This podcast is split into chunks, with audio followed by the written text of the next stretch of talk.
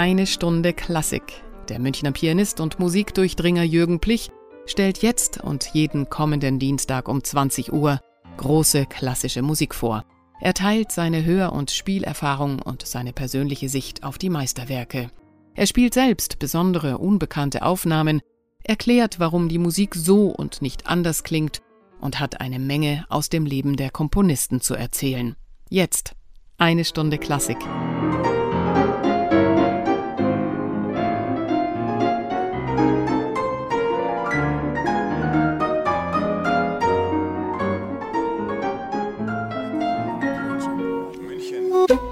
Radio München. Dies, liebe Hörer, ist die erste von zwei Weihnachtssendungen. Sie enthält Kompositionen von Ferruccio Busoni und Heinrich Schütz. Sie wird heute am 19. Dezember zum ersten Male gesendet, aber am Vormittag des Heiligen Abends um 10 Uhr wiederholt. Und die zweite Weihnachtssendung erlebt ihre Erstausstrahlung ja am zweiten Weihnachtsabend um 20 Uhr. Radio München sorgt also dafür, dass Sie an den Weihnachtstagen mit passender klassischer Musik bestens versorgt sind. Der Kalender spielt uns da in die Hände. Und ich habe vorsorglich auch mal geschaut, wie es im nächsten Jahr aussieht. Da dürfen Sie sich auf eine Stunde Klassik direkt am Heiligabend um 20 Uhr freuen. Denn der 24. Dezember 2024 ist ein Dienstag und somit eine Stunde Klassiktag. Ein Stück wird in diesem wie in jedem anderen Jahr rauf und runter gespielt. Bachs Weihnachtsoratorium. Das ist wunderbar und ich liebe es sehr, aber man verhält sich so, als gäbe es nur dieses eine Weihnachtsstück in der klassischen Musik. Dabei existiert viele andere wirklich schöne Weihnachtsmusik, die kein Mensch kennt. Und davon will ich Ihnen etwas nahe bringen. Heute hören Sie also Musik von Ferruccio Busoni und Heinrich Schütz. Und für nächste Woche habe ich auch schon eine schöne Idee. Beginnen wir also mit einem kurzen Klavierstück von Ferruccio Busoni, der von 1866 bis 1924 lebte, nämlich seiner vierten Klaviersonatine mit dem Titel Sonatina in Diem Nativitatis Christi, also Sonatine zum Tag der Geburt Christi, 1917. Hier finden wir eine Tonsprache, die sehr eigenartig zwischen Liszt, Debussy, Schönberg, Reger steht und gleichzeitig eine ganz merkwürdige Synthese sucht zwischen Bachscher Strenge und einem Ausblick in völlig neue, ungeahnte, kühne Klangräume, in denen alles, was Tradition ist, verworfen zu sein scheint. Das Werklein ist, wie es im Titel ja auch schon heißt, im Kriegsjahre 1917 geschrieben und Busoni wollte dem Wahnsinn eine Friedensvision entgegensetzen. Auch damals, wie heute, schlugen sich sogar ursprünglich kluge Leute auf die Seiten der Kriegstreiber. Zum Beispiel der Schriftsteller H.G. Wells. Über dessen Buch In the Days of the Comet sagte Busoni einmal, in diesem Buche, geschrieben 1906, beschreibt er prophetisch den gegenwärtigen Krieg und verurteilt ihn in den entschiedensten Ausdrücken. Und jetzt ist er selbst systematisch verblödet und ein Kriegsfanatiker. Der große Klaviervirtuose Busoni sucht in diesem Stück keine auftrumpfenden, grellen, lauten Klänge auf, sondern entwirft einen bei allem hohen pianistischen Niveau völlig unvirtuosen, gemäßigten und ich möchte tatsächlich sagen friedlichen, nämlich von innen her sanft ausgeleuchteten Klaviersatz. Das Stück beginnt mit einem Thema, das dann noch mehrmals wiederkehren wird, einer wellenartigen Melodie.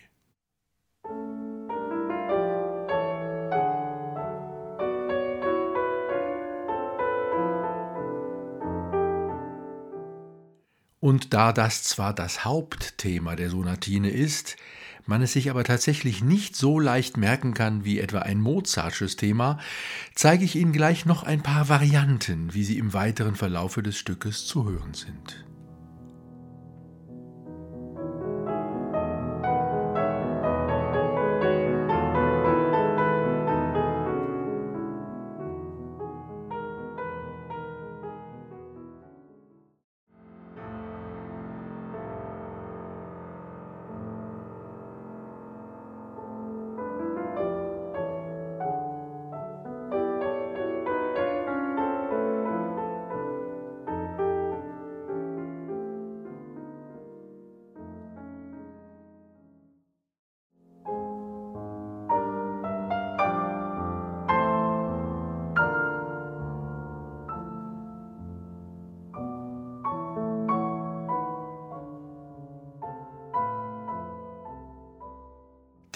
War eine sogenannte Vergrößerung des Themas. Das bedeutet, dass alle Notenwerte sich verdoppeln und somit das Thema im halben Tempo erklingt. Diese Variante schließt nach einer besonders geheimnisvollen dunklen Episode den ersten Großabschnitt des Stückes ab.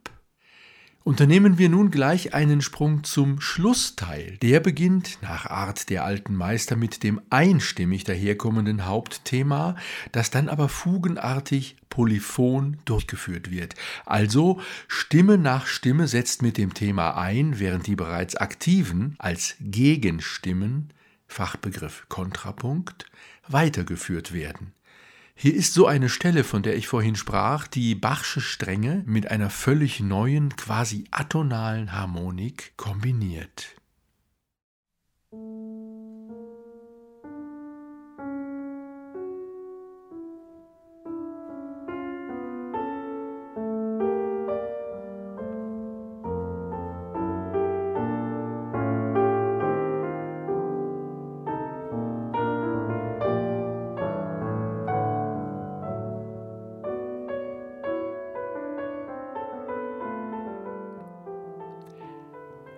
Wir das Thema zum letzten Male hören, wieder in der Vergrößerung gegen Ende, dann schreibt Bosoni als Spielanweisung für den Pianisten in den Notentext die genialen Worte quasi trasfigurato.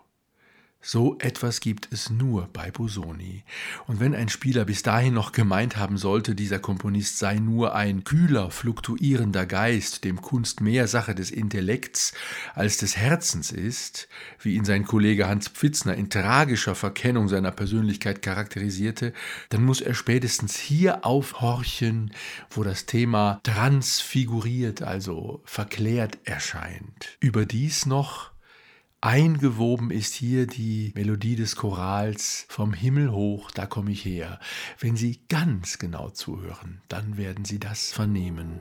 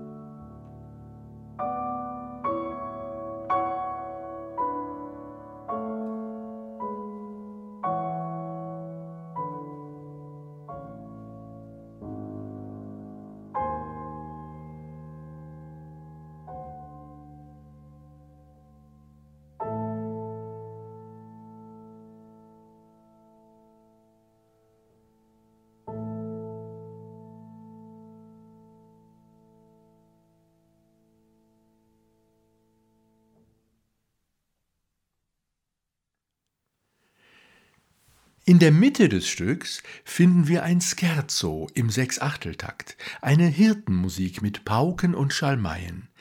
Viel naturalistischer als frühere, sanfte Hirtenmusiken schildert Busoni hier, wie es vielleicht geklungen hat, als diese Naturmenschen mit ihren archaischen Instrumenten eine Tanzmusik aufführten, nachdem sie die Wahnsinnsbotschaft gehört hatten, dass soeben in unmittelbarer Nähe der Messias, der Retter der Welt, geboren worden sei. Eingeleitet wird diese Schalmeienmusik von mysteriösen Akkordfolgen, in welche sie auch wieder einmündet. Das ist vielleicht eine zeitgemäßere Art, sich die Verkündigung vorzustellen, als, wie zu Zeiten von Bach oder Schütz, einen Engel mit hellem Sopranstimmchen auftreten zu lassen. Bei dieser Gelegenheit denke ich, Vielleicht nicht ganz zufällig stimmt die Lebenszeit Ferruccio Bosonis, wie gesagt, von 1866 bis 1924 ungefähr mit der von Rudolf Steiner überein. Der war fünf Jahre älter und starb ein Jahr später. Also jetzt die Sonatina zum Tag der Geburt Christi 1917 von Ferruccio Busoni. Sie hören mich auf dem Bösendorfer Imperialflügel im Konzertsaal der Waldorfschule Münster spielen.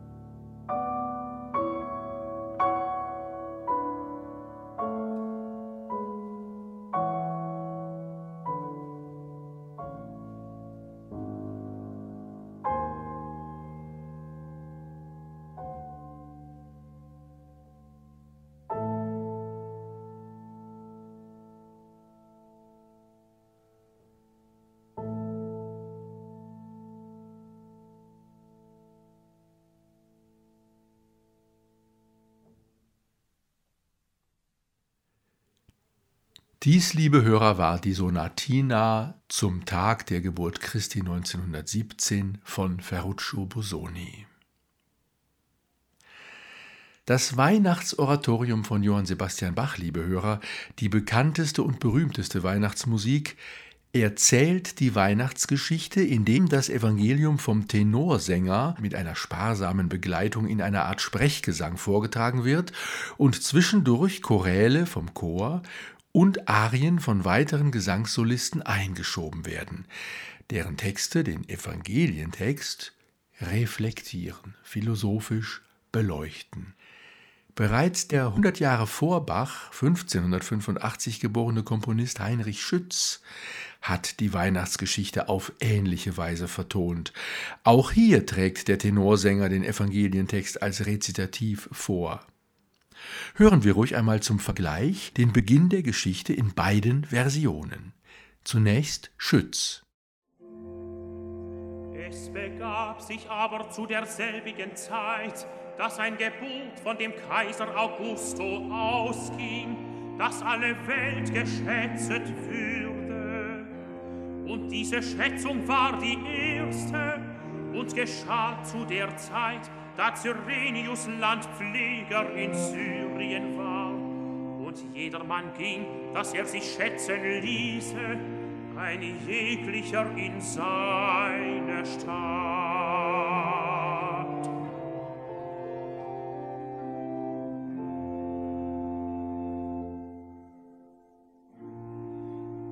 machte sich auch auf Josef aus Galiläa, aus der Stadt Nazareth, in das jüdische Land zu der Stadt Davids, die da heißet Bethlehem, darum, dass er von dem Hause und Geschlechte Davids war, auf das er sich schätzen ließe mit Maria, seinem vertrauten Weibe, war schwanger.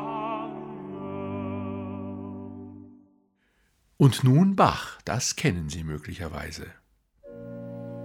Es begab sich aber zu der Zeit, dass ein Gebot von dem Kaiser Augusto ausging, dass alle Welt geschätzt würde. Und jedermann ging, dass er sich schätzen ließe, ein jeglicher in seine Stadt. machte sich auch auf Josef aus Galiläa, aus der Stadt Nazareth in das jüdische Land, zur Stadt David, die da heißet Bethlehem. Darum, dass er von dem Haus und Geschlechte David auf das ihr sich schätzen ließe mit Maria,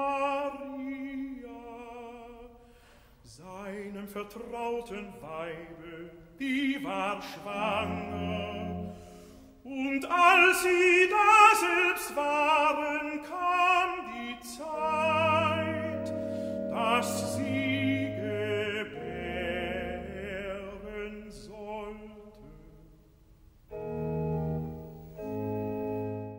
Haben Sie bemerkt, dass beide Rezitative in der Art des Sprechgesangs und der nur aus ein paar Stützakkorden bestehenden Begleitung sehr ähnlich sind, dass aber Bach, den wir zuletzt gehört haben, im Vergleich zu Schütz melodisch und harmonisch schon weiter ausgreift, so dass das Ganze vielleicht etwas ausdrucksstärker, aber auch weniger leicht fasslich klingt. Obwohl beide Komponisten dem Barock zugeordnet werden, ist Bach also deutlich barocker, das heißt farbiger, üppiger, ausladender. Und das gilt auch für die Gesamtform. So hatte man eben zu Bachs Zeit schon längst die Gattung der Historia, also der musikalisch vorgetragenen Geschichte, zum Oratorium erweitert, durch all die Zusätze, die ich schon erwähnt habe, vor allem also Choräle und Arien.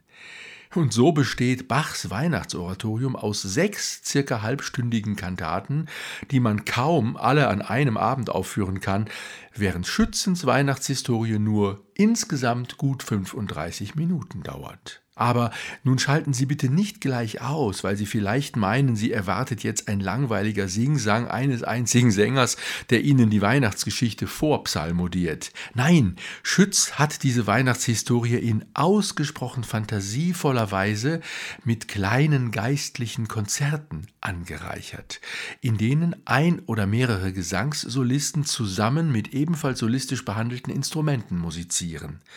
Concertare heißt ja Wettstreiten.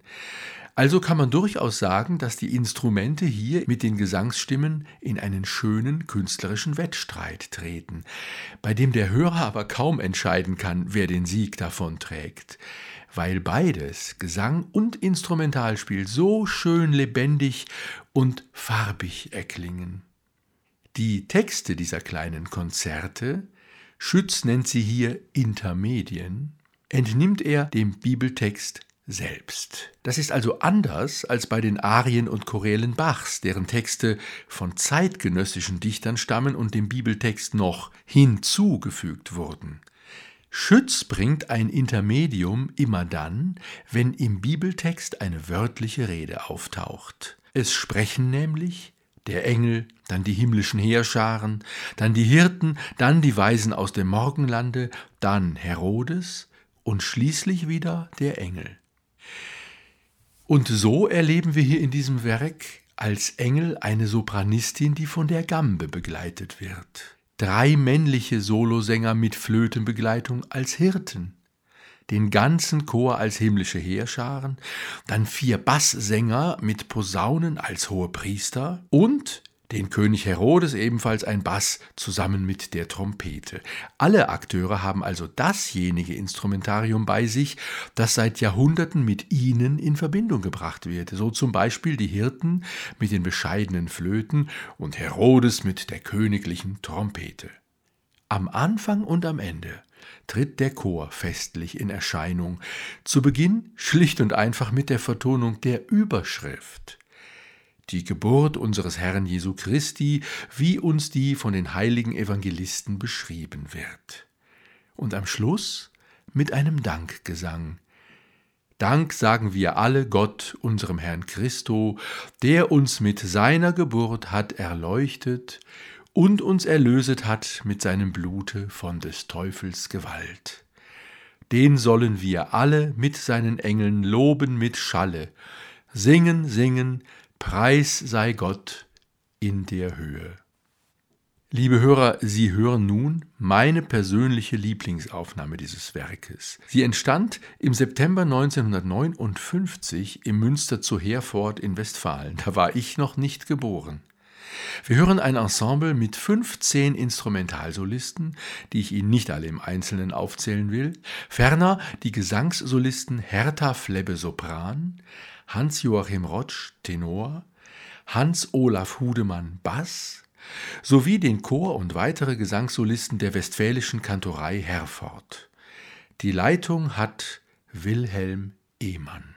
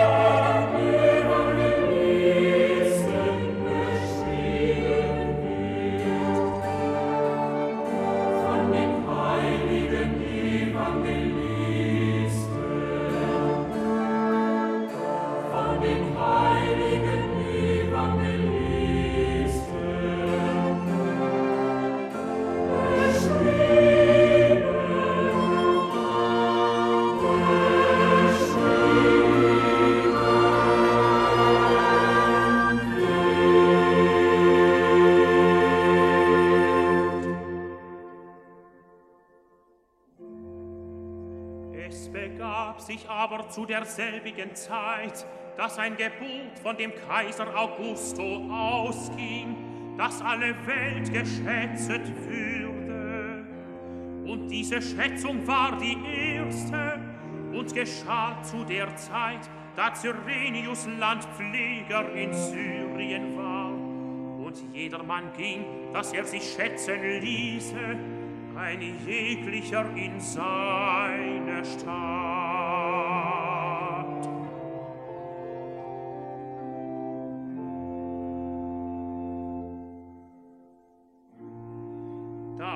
Machte sich auch auf Josef aus Galiläa, aus der Stadt Nazareth, in das jüdische Land zu der Stadt Davids, die da heißet Bethlehem, darum, dass er von dem Hause und Geschlechte Davids war, auf dass er sich schätzen ließe mit Maria, seinem vertrauten Weibe,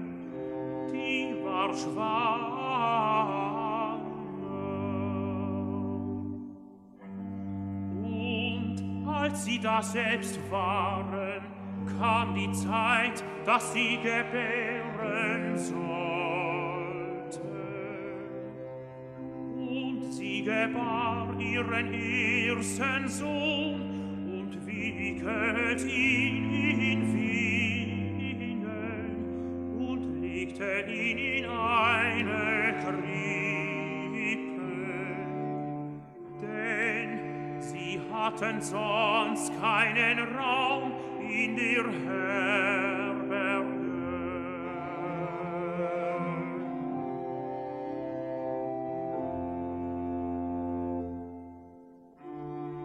Und Es waren Hirten in derselbigen Gegend auf dem Felde, die hüteten des Nachts ihre Herde. Und siehe, des Herren Engel trat zu ihnen, und die Klarheit des Herren leuchtet um sie, und sie furchten sich sehr. Und der Engel sprach zu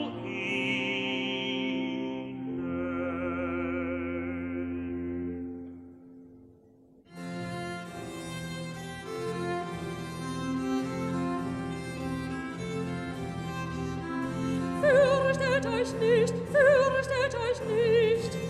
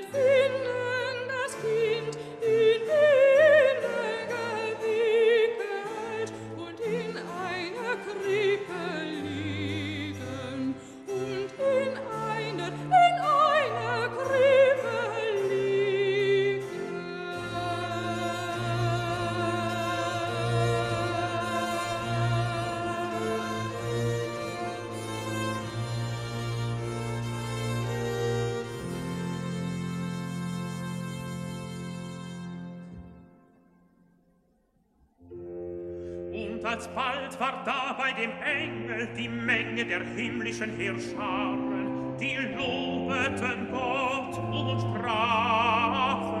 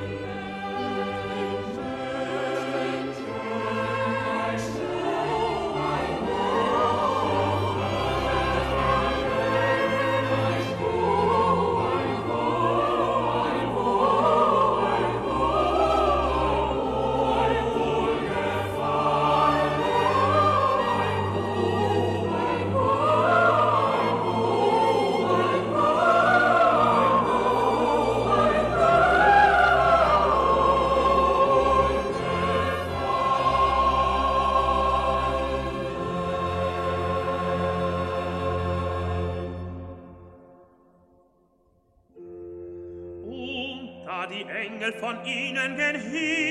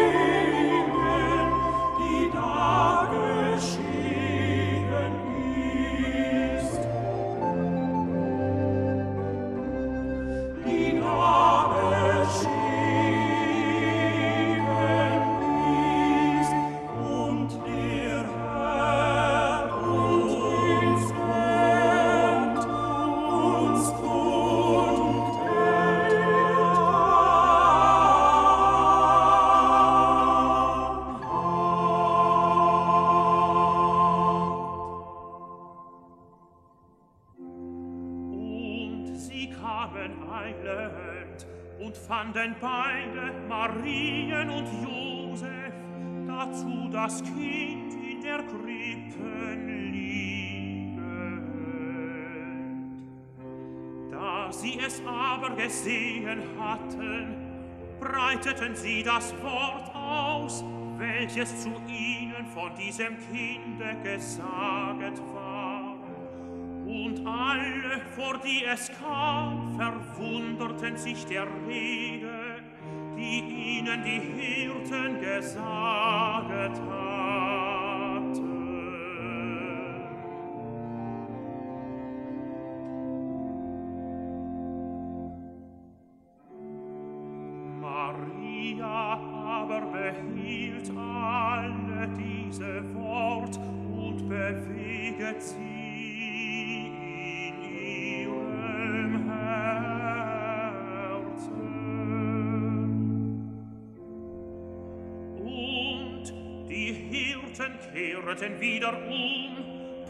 preiseten und lobeten Gott um alles, das sie gesehen und gehöret hatten, wie denn zu ihnen gesaget war.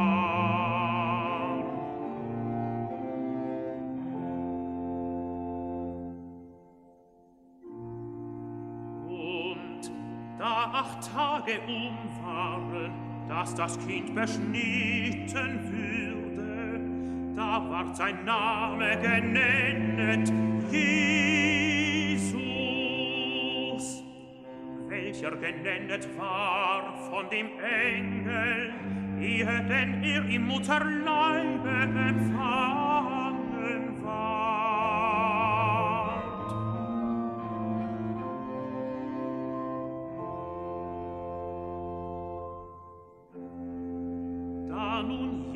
Jesus geboren war zu Bethlehem im jüdischen Lande, zur Zeit des Königes Herodis, siehe, da kamen die Weisen aus Morgenlande gen Jerusalem und sprachen,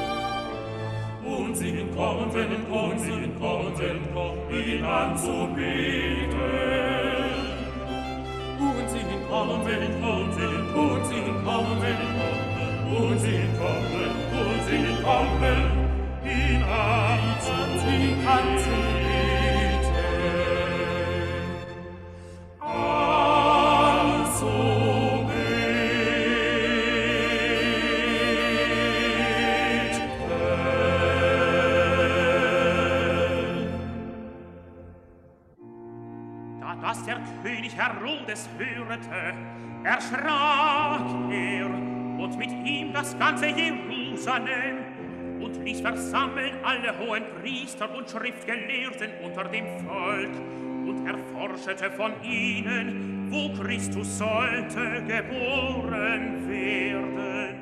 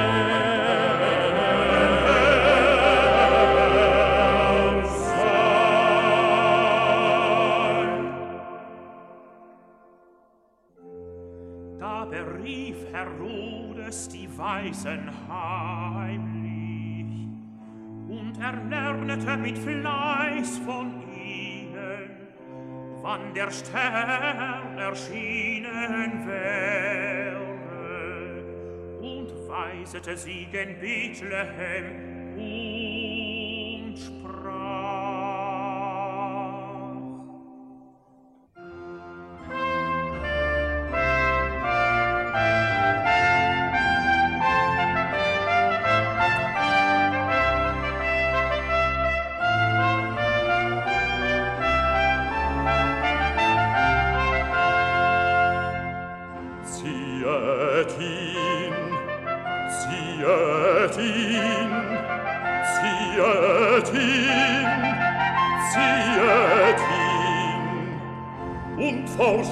fleißig, forschet fleißig, forschet fleißig nach dem Kindlein. Und forschet fleißig, forschet fleißig nach dem Kindlein, nach dem Kindlein. Und forschet fleißig nach nach dem Kindlein, nach dem Kindlein.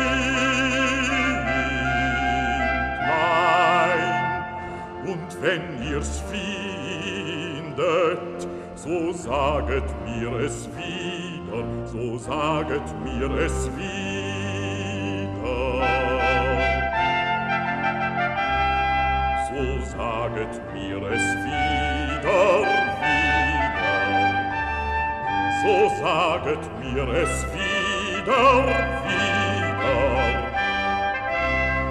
dass ich auch komme, dass ich auch komme und es anbiete. Und es anbiete. Dass ich auch komme,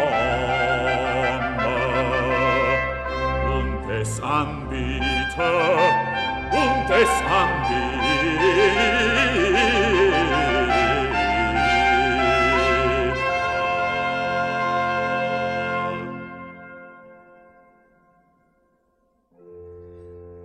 als sie nun den könig gehöret hatten zogen sie hin.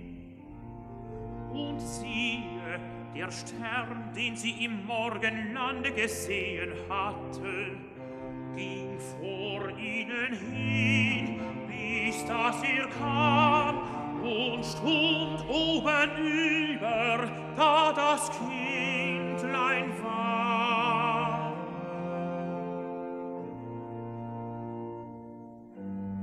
Da sie den Stern sahen, wurden sie hoch erfreut gingen in das Haus und funden das Kindlein mit Maria seiner Mutter. Und fielen nieder und beteten es an und täten ihre Schätze auf und schenkten ihm Gold, Weihrauch,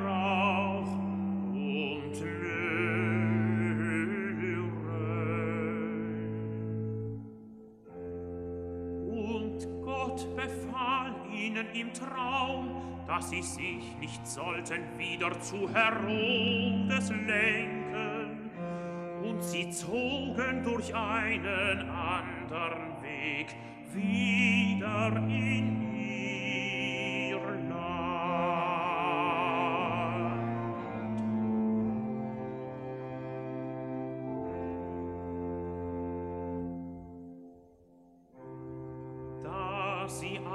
aber hinweggezogen waren, siehe, da erschien der Engel des Herrn dem Josef im Traum und sprach.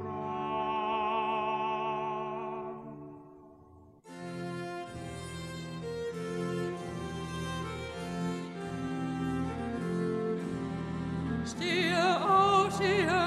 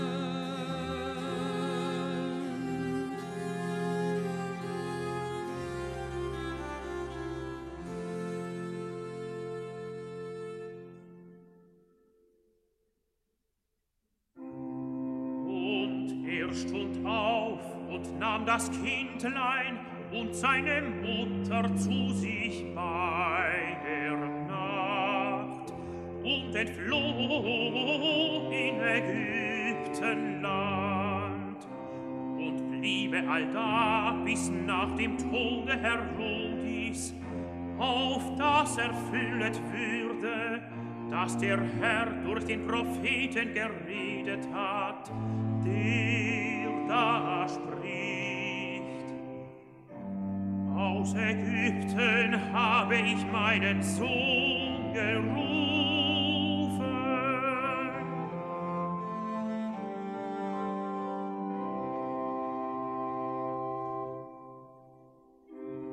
Da nun Herodes sah, dass er von den Weisen betrogen war, ward er sehr zornig und schicket aus und ließ alle Kinder zu Bethlehem töten. Und an ihren Grenzen, die da zweijährig und darunter waren, nach der Zeit, die er mit Fleiß von den Weisen erlernet hatte. Da, ist erfüllet, das gesaget ist durch den Propheten Jeremias, der da spricht. Auf dem Gebirge hat man ein Geschrei gehört,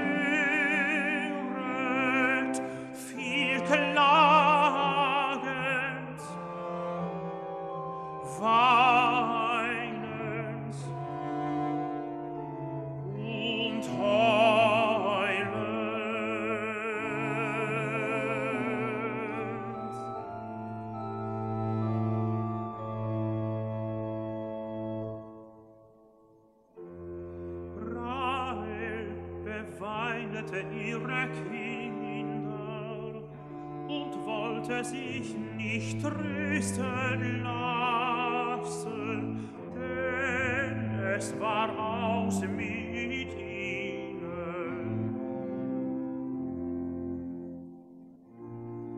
Da aber Herr gestorben war, sie da erschien der Engel des Herrn dem Josef im Traum.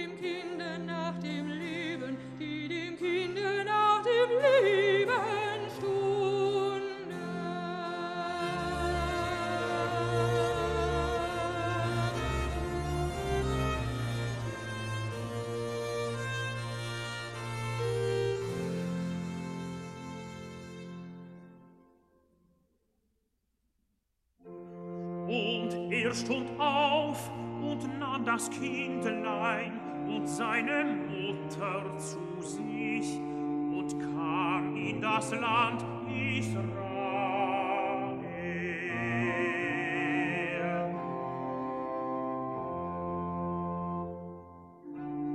Da ihr aber hörete, dass Archelaus im jüdischen Lande König seines Vaters Herodis, fürchtet er sich dahin zu kommen.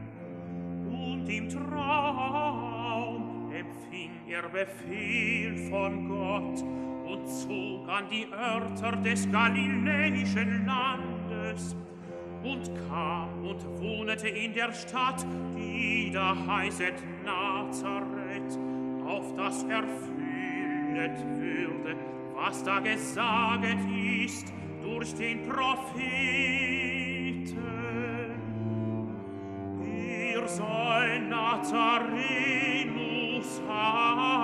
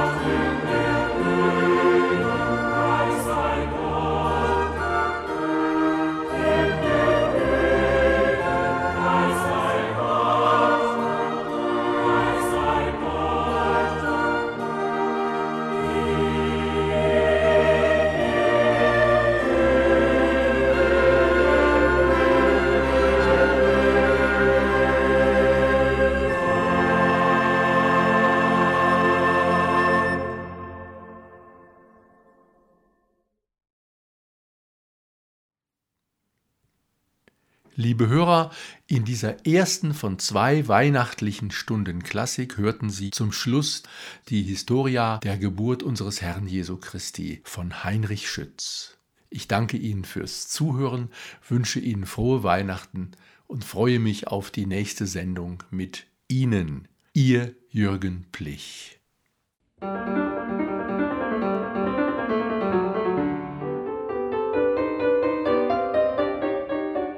Das war eine Stunde Klassik mit Jürgen Plich hier bei Radio München. Jeden Dienstag um 20 Uhr und sonntags um 10 Uhr in der Wiederholung. Nachzuhören übrigens auch auf unserer Webseite www.radiomünchen.net.